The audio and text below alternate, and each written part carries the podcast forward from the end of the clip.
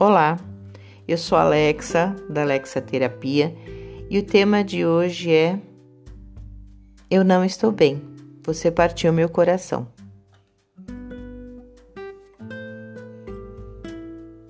Você já deve ter escutado essa frase, ou mesmo a ter dito essa frase, não é mesmo?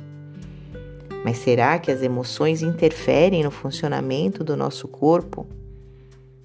Segundo a medicina chinesa, Existem sete emoções básicas relacionadas às funções orgânicas que são raiva, alegria, preocupação, pensamento obsessivo, tristeza, medo e pavor. Cada órgão corresponde a uma emoção e o desequilíbrio dessa emoção pode afetar a função desse órgão. Sabemos que a doença ela traz pelo desequilíbrio, mas também sabemos que durante o nosso dia a dia nós vivemos uma gama de emoções. O que, que nos causa então esse desequilíbrio? É quando uma emoção em particular é vivenciada por um longo período ou com uma intensidade muito forte.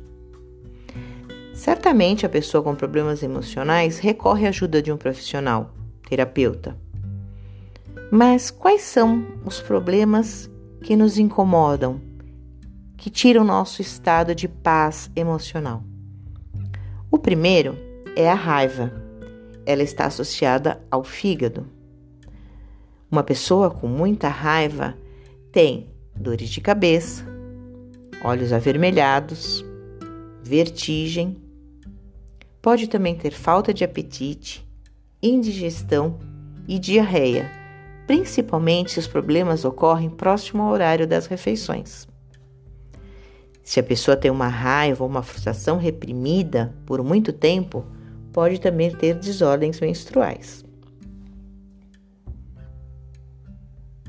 A alegria é uma emoção que está ligada ao coração, mas a desordem dessa alegria pode causar algumas interferências.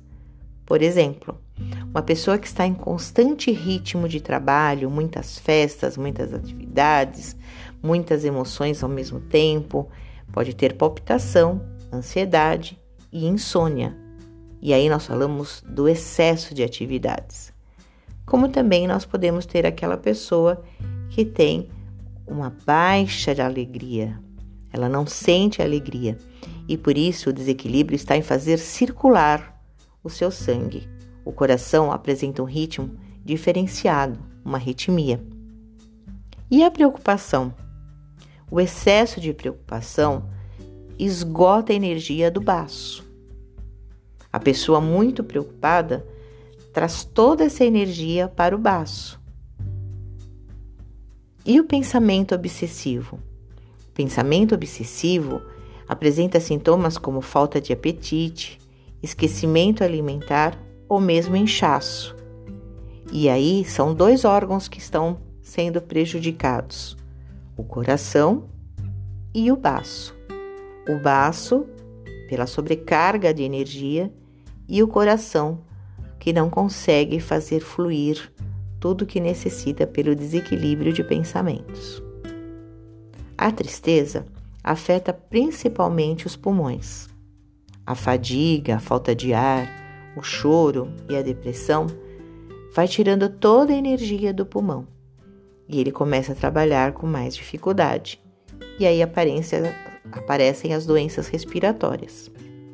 E o medo? O medo está relacionado com os rins. A pessoa que sofre constantemente medo tem problemas de controle urinário, e isso acontece principalmente com as crianças.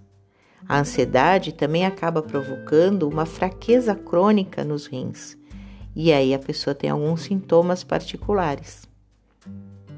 E o pavor? O pavor é debilitante para os rins e o coração. Há uma liberação excessiva de adrenalina, que acabam sobrecarregando os rins, e o coração responde com palpitação, ansiedade e insônia.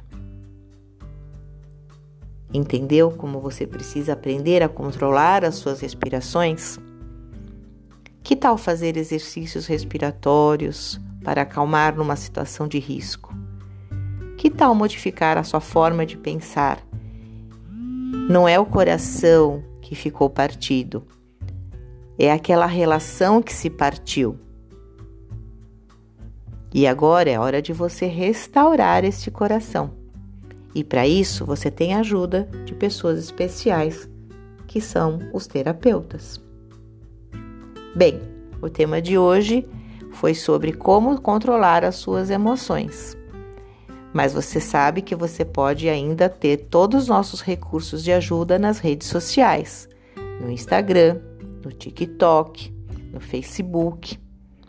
E a gente te espera também no atendimento presencial. Até o próximo podcast.